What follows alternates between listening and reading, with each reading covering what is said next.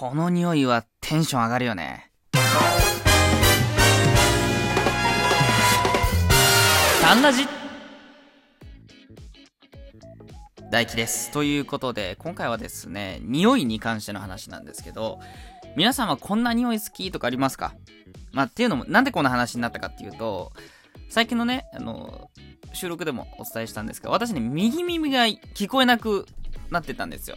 なので外耳炎っていうね、耳の中が炎症を起こしてね、赤く腫れちゃうというか、聞こえなくなってたんですけど、まずね、ありがたいことにこれが治りました。うん。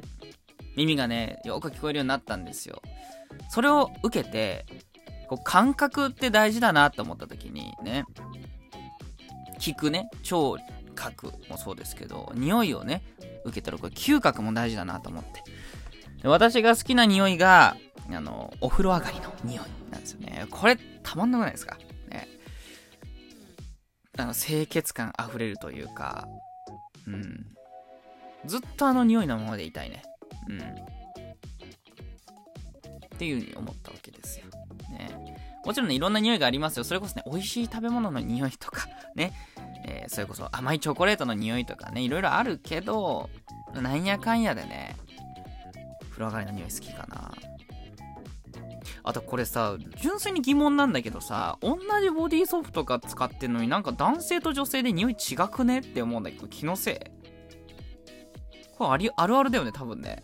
違う？ないない？私これ割と思うんですけどね。うん。皆さんの好きな匂いは何ですか、うん、一応ね、匂いっていうのは、の自分の生物学上の相性みたいのをね、こう、確認するためのツールでもあるっぽくて、うん。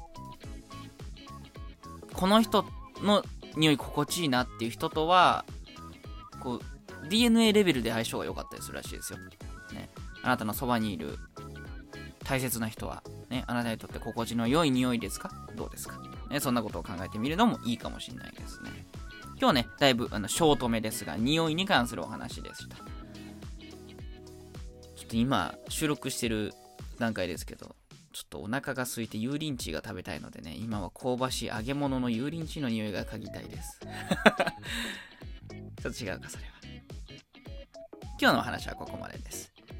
聞いてくれてありがとうございました。ただいまですね、私がお届けしている収録、タンラジではですね、提供希望券を募集しております。皆様からの提供の希望をいただいてですね、えーあなたのお名前をですね、冒頭に提供の形でお呼びさせていただきます。ぜひですね、ギフトの欄からお送りください。